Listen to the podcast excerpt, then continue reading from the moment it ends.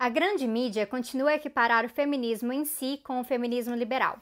Longe de oferecer uma solução, contudo, o feminismo liberal é parte do problema.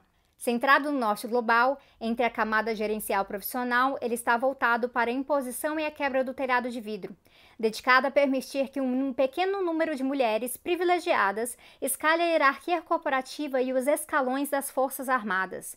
Esse feminismo propõe uma visão de igualdade baseada no mercado, que se harmoniza perfeitamente com o entusiasmo corporativo vigente pela diversidade. Embora condene a discriminação e defenda a liberdade de escolha, o feminismo liberal se recusa firmemente a tratar das restrições socioeconômicas que tornam a liberdade e o empoderamento impossíveis para uma ampla maioria de mulheres. Seu verdadeiro objetivo não é igualdade, mas meritocracia. Em vez de buscar abolir a hierarquia social, visa diversificá-la, empoderando mulheres talentosas para ascender ao topo. Seu caso de amor com avanço individual permeia igualmente o mundo das celebridades das mídias sociais, que também confunde feminismo com a ascensão de mulheres enquanto indivíduos. Nesse mundo, o feminismo corre o risco de se tornar uma hashtag do momento e um veículo de autopromoção, menos aplicada a libertar a maioria do que a promover a minoria. No Tese 11 de hoje, a gente conversa com Tíncia Arusa, uma das autoras de Feminismo para os 99%, um manifesto.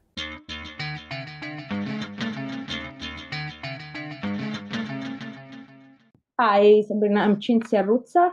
I teach at the New School for Social Research in New York, but I'm originally from Italy, and I'm a feminist and socialist activist, and one of the organizers of the women's strike in the United States in 2017 and 2018. The first thing that I wanted to talk to you about actually has to do with something I heard you say uh, when I was watching this video. I don't remember where, where, the video is, but I do remember I had made uh, I had made notes about it, and you had something uh, to say about the relationship between Marxism and feminism.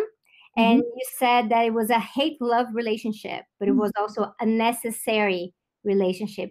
Could you talk a little bit about that? I, I wrote a little book, which is an introduction meant for activists and uh, about the you know dangerous liaisons so between Marxism and feminism. And uh, by this I meant first of all the fact that uh, if we look at the history of uh, the workers' movement and of socialism, we do have some kind of hate-love relationship with feminism in the sense that on the one hand, uh, you know every uh, social revolution that you know from Russia to China to uh, the civil war in Spain and so on, uh, also offered an opportunity for women to you know gain unprecedented rights. So, for example, the in the first year of the Russian Revolution um, in 2018, uh, we have the you know the first uh, really progressive family code that was you know that abolished basically the patriarchal family.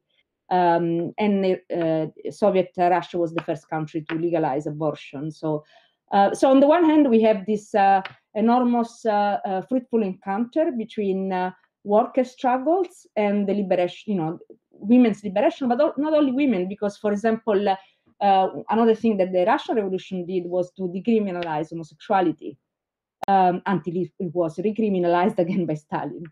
Um, and uh, you know, like other historical examples have to do with uh, you know the German Social Democracy was the first party in Germany to campaign for uh, the women's right to vote. Uh, not even the, the liberal feminist movement was campaigning for the, for the right to vote, but the social dem- democracy was uh, the, the, the, German social democracy was doing it.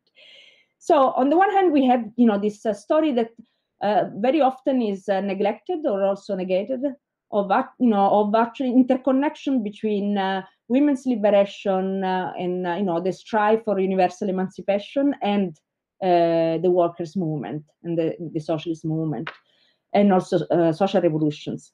At the same time, you know, uh, the socialist movement and the workers' movement, of course, was part of this reality, and and therefore you know, like, and it was made by people who were uh, clearly uh, subject to, you know, sexist ideology, uh, or uh, had you know sexist habits and so on. They, they were you know living in in in the world as the world was and still is, which means that uh, we also have uh, um, instances of really you know misogyny, sexism, uh, undervaluation of women's struggles within the socialist and workers movement as well. And uh, we, we could, you know, make several examples uh, uh, about this. And uh, especially in, during the second um, feminist wave, we had, you know, really a divorce in a sense uh, between feminism on the one hand and the um, and the workers' movement on, on the other. And we still have today this kind of debates in the sense, you know, for example, around the women's strike, there is, uh, you know, debate debates. In, there are debates in uh, in various countries within the left, within with you know people in the left uh, supporting very reductionist uh, views of uh, of class struggle, so denying that you know that feminist struggle is part of class struggle or uh, you know being suspicious uh, against uh, women's you know, feminist strikes and so on. And then from uh, the viewpoint of uh, theory, I think, uh, you know, on the one hand, I think that Marxist feminism really um, uh, developed some crucial categories to understand women, gender oppression under capitalism. On the other hand, uh, it is also true that this is uh, a very underdeveloped area in, within Marxist theory. So we have, you know, a lot of Marxist men working on all possible topics within Marxist, theory, but still very few working on uh, on uh, on gender, on, on, gender oppression. This is starting to change now. So uh, there is clearly a lack of development uh, of feminist theory, properly Marxist feminist theory on issues like, you know, rape gender violence, for example, we have very little. Um, we still have uh, not enough on uh, the interconnection between race and gender. We still have not enough on uh, sexuality and sexual identity. So there is a lot of work to be done, basically. That's positive though, right? I'm always concerned when people come to me and they watch my channel or they come to one of my lectures and they expect these ready-made answers. They're like Marxism has all of the answers, everything has been mm-hmm. fixed already, and now all we have to do is implement it, right? So I think yeah. it's kind of positive and has to do with the dialectical movement of, of yeah. learning and practice. And I think this is one of the the things that unfortunately we've had troubles here in Brazil related to uh, the workers' movement and socialist movements and organizations in general, uh, where we still hear these things about, wow, it's the feminists. The feminists are dividing the class. Yes. And uh, yes, it's, it's really hard for us to actually to be able to organize and to show them in practice that the working class is very much made up by women as well. And this is all interconnected and uh, this resistance do, do you find like you mentioned uh, a little bit about that but you've been traveling a lot as well right? I know you were throughout latin america you were here in brazil before and uh, do you see this resistance in most of the organizations? I mean i wouldn't say most of the organizations this would be actually unfair and i think there are a lot of uh, political organizations from the left that in a number of countries actually have made a very clear decision of uh, investing in the feminist movement um, so no, I, I, wouldn't. I mean, I'm, I'm more optimistic about this. I wouldn't say that the large majority of uh, left uh, uh organizations uh, still have this kind of reductionist uh, positions. But I would say that in, in every country there is still this problem. In other words, uh, there is still, you know, like a sector of the left that continues to speak about, you know, the div- divisiveness of feminism or anti-racism without understanding that it's not feminism or anti-racism that divides us or divides the unity of the class. It is capitalism that divides the unity of the class through sexism and through racism. So, you know, um, and the only way to address this is precisely by developing a class struggle, feminist and class struggle, uh, anti-racism, and so on. Um, so I'm a bit optimistic, but I, I also think that there is quite an amount of work to to, to do. Um, and this will be crucial, especially for the labor movement, for unions, um, particularly because we do have a process of uh, not only of feminization of labor, yeah, so we now have a mass of uh, women workers uh, around the world, but also if we look at the, you know, some of the recent uh, strike waves, for example, in the United States, uh, they're all taking place, most of them are taking place in the sector of social reproduction so education, healthcare. In the United States, it was teachers. And now in uh, tomorrow, there will be the beginning of the nurses strike in, uh, in New York. Um, and this is a, a very feminized uh, workforce. So even you know also for the labor movement, you know, for unions, it's very important to really develop uh, a feminist perspective, precisely because they will have uh, you know they will uh, organize a workforce that is increasingly feminized. They should also develop an anti-racist perspective because they are also organized organizing increasingly a workforce that is uh, migrant um, and racialized. So uh, without addressing these uh, issues, then uh, also labor organizing is going to be seriously weakened and uh, and meet a, a, a, series of obstacles.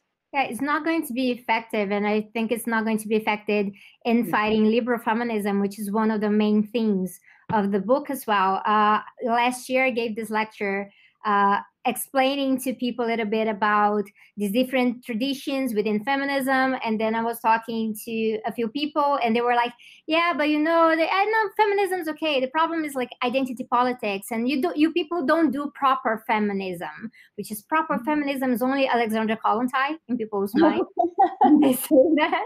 And then uh, and like actually if you quiz them you're going to find out they've never actually read kollontai which is a, a, different matter.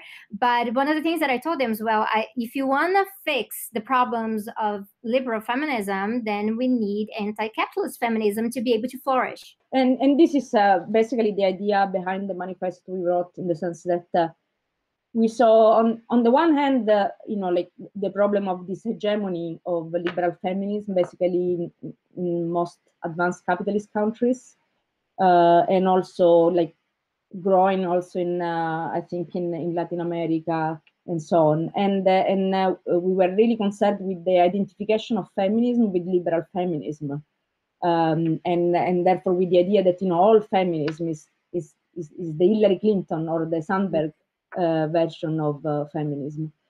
Uh, on the other hand, what we thought is precisely this: that the only way to um, to fight against this kind of um, also like use of liberal feminism by neoliberal forces to just you know to dress in pink and to be more uh, socially acceptable while uh, you know attacking the welfare state or labor conditions on. But what we, what we thought is that the only way the effective way to push against this is actually to develop another kind of feminism and to make it hegemonic. So in other words to really like um, engage in, in, a, in a battle with liberal uh, feminism over the meaning of feminism and what a, a, proper feminist project, you know, based on on the idea of uh, the liberation of all women should uh, should be. Because I really don't think, I mean, I honestly think that you know the reductionist positions or dismissals of uh, um, gender issues uh, are going to just you know fuel fuel liberal feminism. In other words, are going to just confirm people in the idea that uh, um, Marxism or socialism have nothing to offer to women and racialized people. And uh, these kind of positions are going to actually strengthen, uh, you know, the liberal feminist hegemony. They're not going to be effective in fighting against it. Uh, so I don't even see, from the view, even from the viewpoint of you know political tactics, I don't even see the the advantage of taking these kind of positions, honestly. I think that's quite problematic. Uh, last year, we had a series of uh, demonstrations by women fighting against Bolsonaro. And when Bolsonaro got elected, a lot of the men just said it was the women's fault because we pushed too hard. Society is not ready for that. So apparently, we're supposed to all say okay to misogyny and racism and uh, homophobics and all of that because society is still like that. So we have to just accept it in order uh, to uh, fight the fascist guy. So that was one of the problems. But uh, another problem is that we had a lot of women joining together against Bolsonaro. We still have a lot of women joining together against Bolsonaro, but now we have this whole thing that we can't really go to battle with the liberals. We can't even denounce liberal feminists because that would be a problem. Like, what, what are you talking about? You are feminist. Why are you denouncing this other uh, woman? And I'm just mentioning that because I just actually made a video talking about this uh, congresswoman who is a liberal congresswoman and she talks about women's issues but she's always talking about meritocracy and equal opportunity and she's in bed with the world bank it's yeah. another situation. And then that reminded me of that part in the book as well, because in the beginning, I believe uh, the three of you you wrote that it had something to do with uh, the liberal feminism is always talking about equal opportunity for domination, right? Yes, exactly.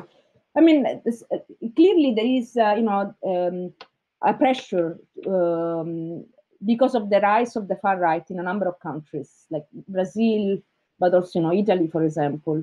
Uh, there is, you know, like then a pressure to like reach some kind of unity among women, uh, regardless of what kind of feminism they are supporting um, against this uh, um, uh, rise of the far right.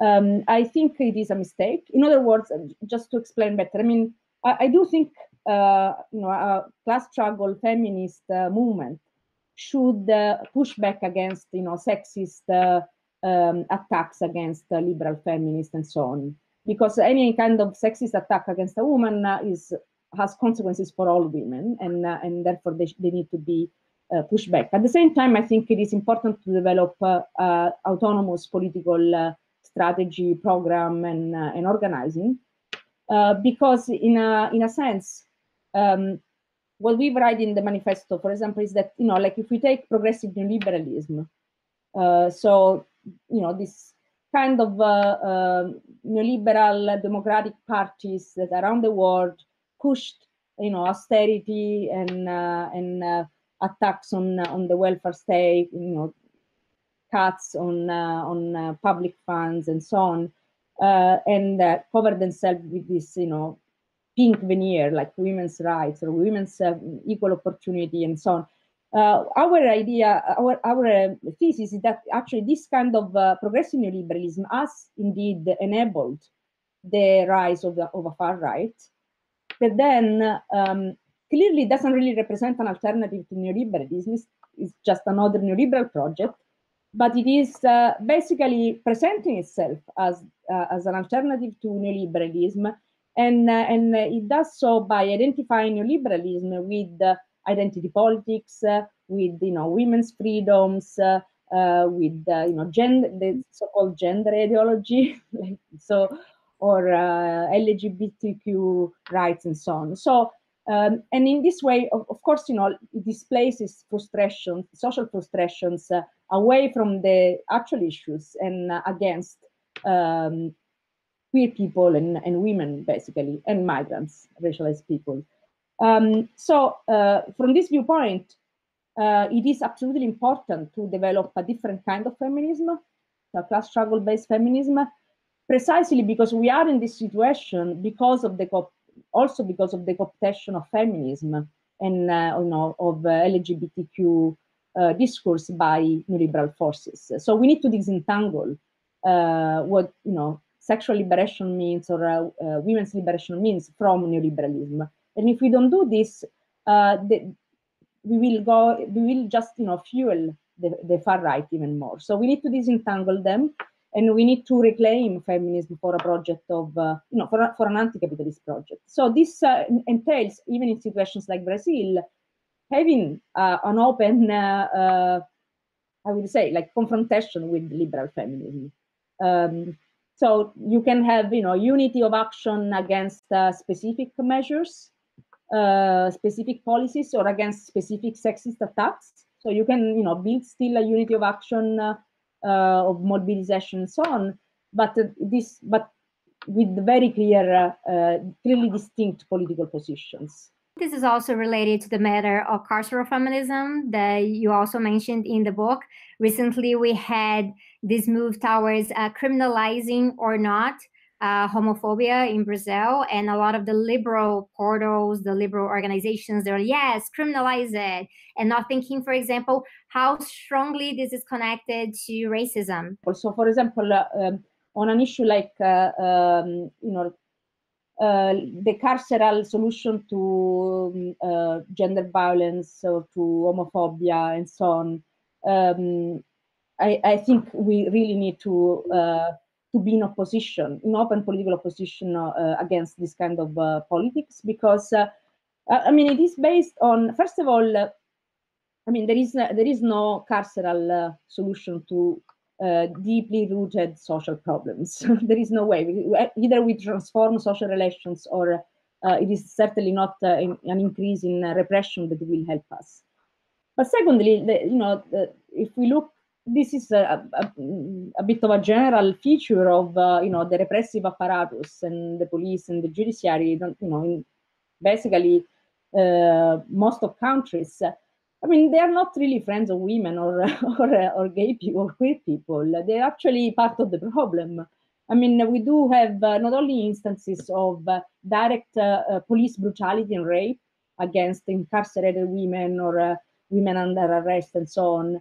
If we do, if we take as an example the judiciary, I mean, the way in which uh, rape cases of rape are handled with the con- continuous victim, you know, um, continues blaming the victim for uh, her behavior, the way she dressed, uh, what she did, what she drank, uh, maybe she, and justifying the, the, the perpetrator as um, he lost his mind for a moment, he had, you know, he drank, and so on. So, I mean, all of this, if we look concretely at what happens uh, in uh, also in cases of domestic abuse, domestic violence, and so on. I mean, it's a bit disingenuous to think that the police is our friend, is our friend, and that we should rely on them and so on.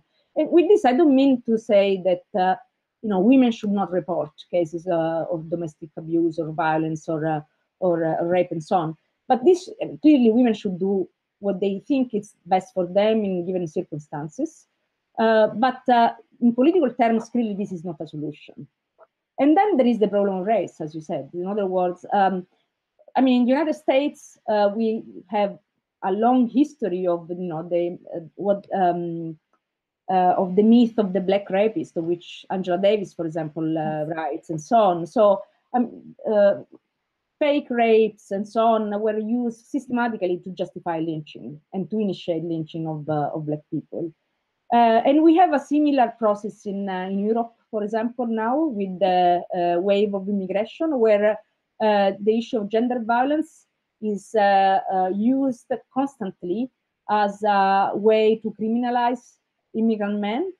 Um, so every case of uh, um, rape perpetrated by immigrants is immediately in all media when you know while at the same time a number of other cases perpetrated by family members are not made public and so on. And it is constantly used to pass uh, security laws um, that uh, criminalize and, and oppress uh, immigrant communities or to have even stricter border policies and so on. So uh, we should as feminists we really should be aware of this uh, of this situation of this story. Also the way in which uh, anti-trafficking laws and the discourse of, you know, against uh, sexual slavery is used to actually um, further criminalize uh, immigration. And, uh, and uh, I mean, we have lots of testimonies from immigrant uh, sex workers speaking about the fact that this is clearly not the solution. That the, the criminalization is not the solution because actually what the process is you usually end up with deportation of the migrant woman as well. So I mean, not being aware of this, uh, of all this uh, complexity, and uh, and to continue to insist on uh, repressive uh, solutions, I think is at best disingenuous. so, or uh, at the very least, you know, it's very, you know, race blind. Yes. Um, switching topics a little bit, not directly related to the book, but in the book, you mentioned trans women. I've heard you talk about trans women as women and uh, the importance for cis women to engage in solidarity and recognize trans women within the feminist movement. And that reminds me with a little bit of the rhetoric that I get from radical feminists uh, in Brazil, but also when I used to live in Canada.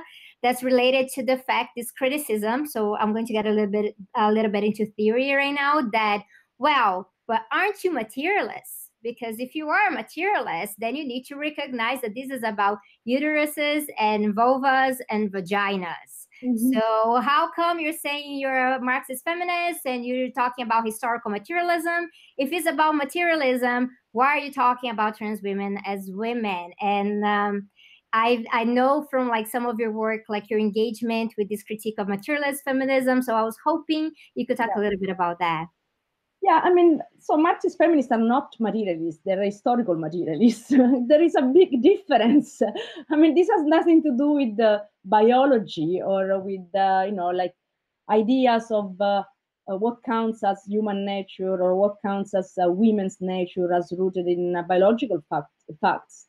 Uh, historical materialism is a is a way of inter- a mode of interpretation of social relations as they constitute themselves historically.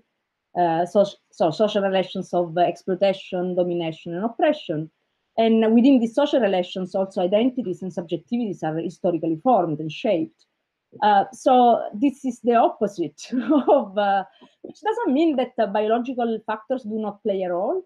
Um, I mean, clearly, you know, like for example, we do insist on the fact that uh, issues like um, giving birth, so pregnancy, breastfeeding, and so on, uh, do have an impact, do do play a role in women's oppression under capitalism because of the way in which capitalist production is organized, the pressure to you know decrease cost of reproduction, not to pay cost for of reproduction, so on. So clearly, this you know there are biological elements, but uh, they are not our destiny. They're not uh, the, the the it's not the biological ele- elements that define our identity or our subjectivity. This this sounds quite bizarre to me to think that. Uh, I mean, clearly, you know, materialist feminism, yes, uh, um, or at least some branches does think does think that uh, you know there is some truth in uh, some transhistorical truth in uh, in biology.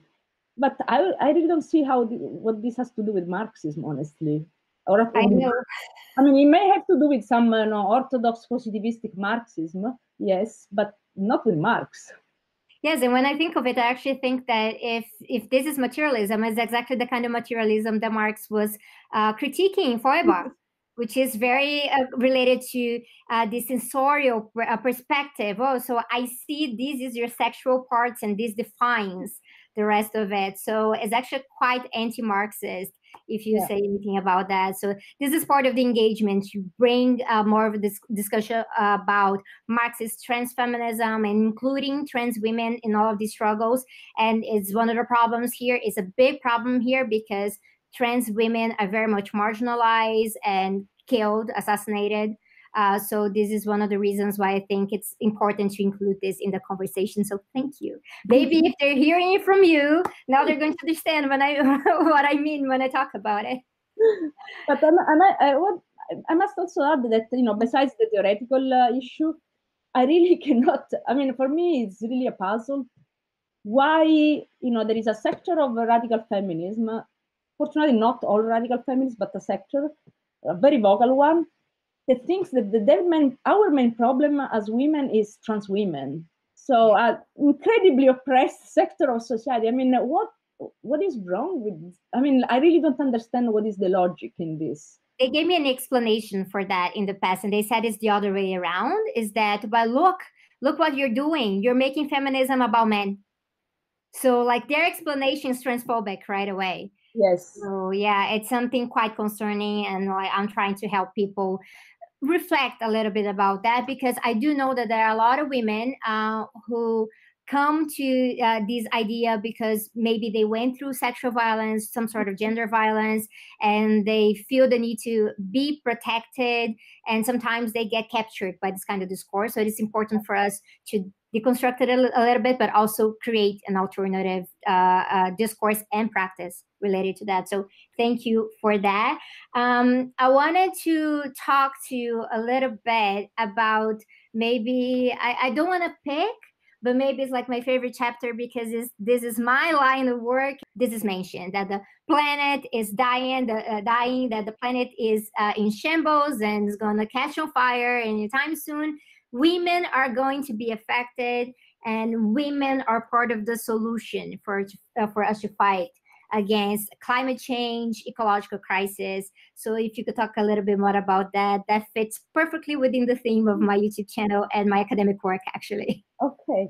Yeah no i mean so first of all i think that the issue of climate change should uh, really reshape the way we think about politics in general and about you know also anti-capitalism because uh, I mean we really are and, and, and we tend to repress the thought. There is always this mechanism of you know not think you know repressing the the thought that uh, the planet is possibly dying. Um, and uh, uh, but we really need to address uh, this issue because this over determines every everything else at this point. Um, in terms of uh, of the manifest and what we, we write, our idea is that um, uh, I mean clearly climate change affects everybody.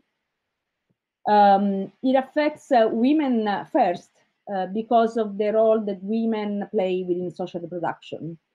so, for example, in um, we, we, we looked at data about climate refugees from the south, from the global south, and some estimates I think um, speak about a majority, you know, in a, in a couple of decades, a majority of climate refugees being uh, a large majority, like 80% being women and children.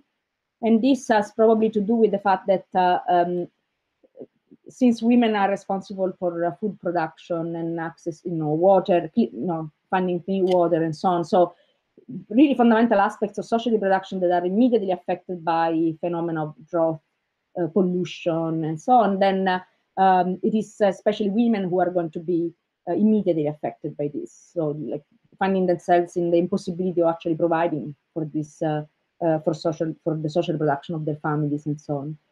Um, and uh, and it is not by chance that if you look at the number of local environmental struggles they're very often uh, led by women. Uh, in the United States, for example, uh, the last big one was the the struggle against the Dakota pipeline, so by Native Americans, and basically the whole movement was really fundamentally led by Native women. Uh, they were really the, like the, the, the heart of the of, of the movement. And the same is, is happening, you know, in uh, uh, struggles in the United States uh, on, uh, for example, in Flint against the um, lead in the water, like the you know water pollution, so on.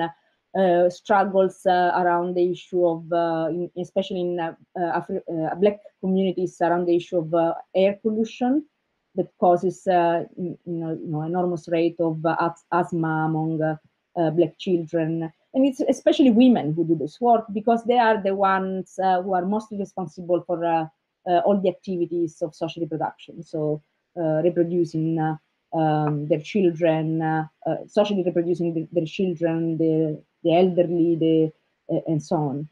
Um, so yeah, so we, we think that an anti-capitalist feminism needs to be also eco-socialist and, and therefore really tackles the problem of climate change head on. That's wonderful. And I have one last question. Actually, I just came back from Palestine and I'm actually producing a documentary on Palestine. I talked to a lot of Palestinian women, including uh, young women from Palestine who are discovering themselves to be feminists, and it was amazing to talk to them.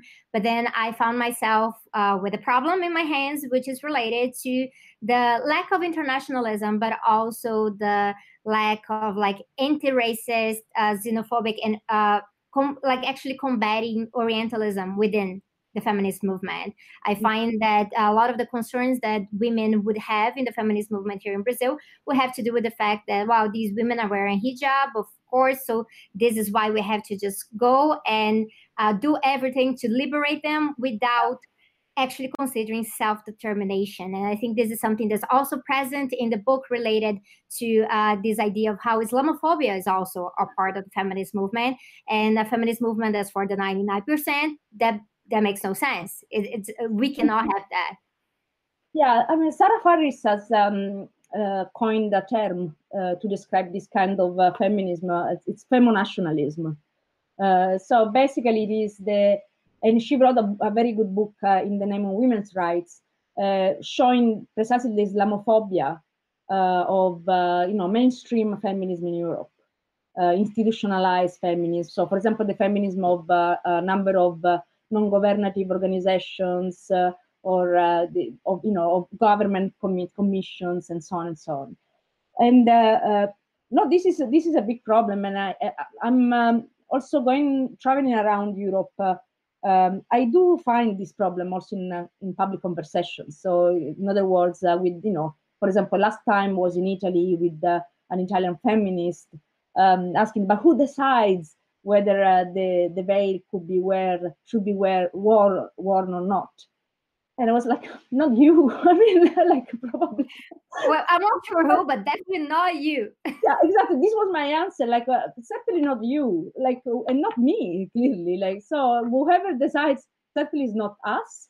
Uh, possibly is the you know women who are directly interested by the issue, like in, in the in who live and experience and who live in uh, uh, Muslim communities or in Muslim countries. This you know it is them who uh, have to decide and also to articulate what kind of uh, politics we should uh, have. And of course, you know, the kind of politics you have on, on issues like this is uh, quite different uh, if you are in Europe or in the United States and, and if you are in Saudi Arabia.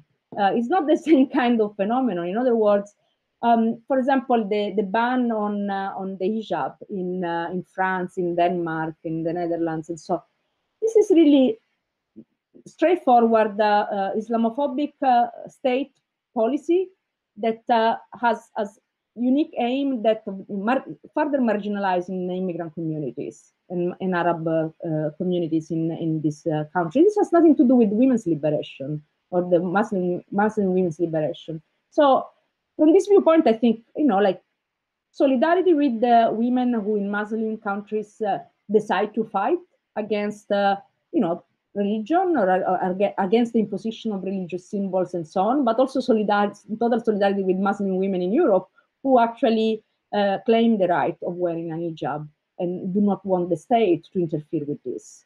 Um, so from this viewpoint, I think uh, we should just learn to listen, probably also to the to the women who are already fighting, you know, the Muslims who are already fighting, struggling, organizing, and so on, rather than thinking that we need to educate somebody. That's wonderful. That's a really nice way to to end this. Thank you so much, Cinzia. I'm so happy about this.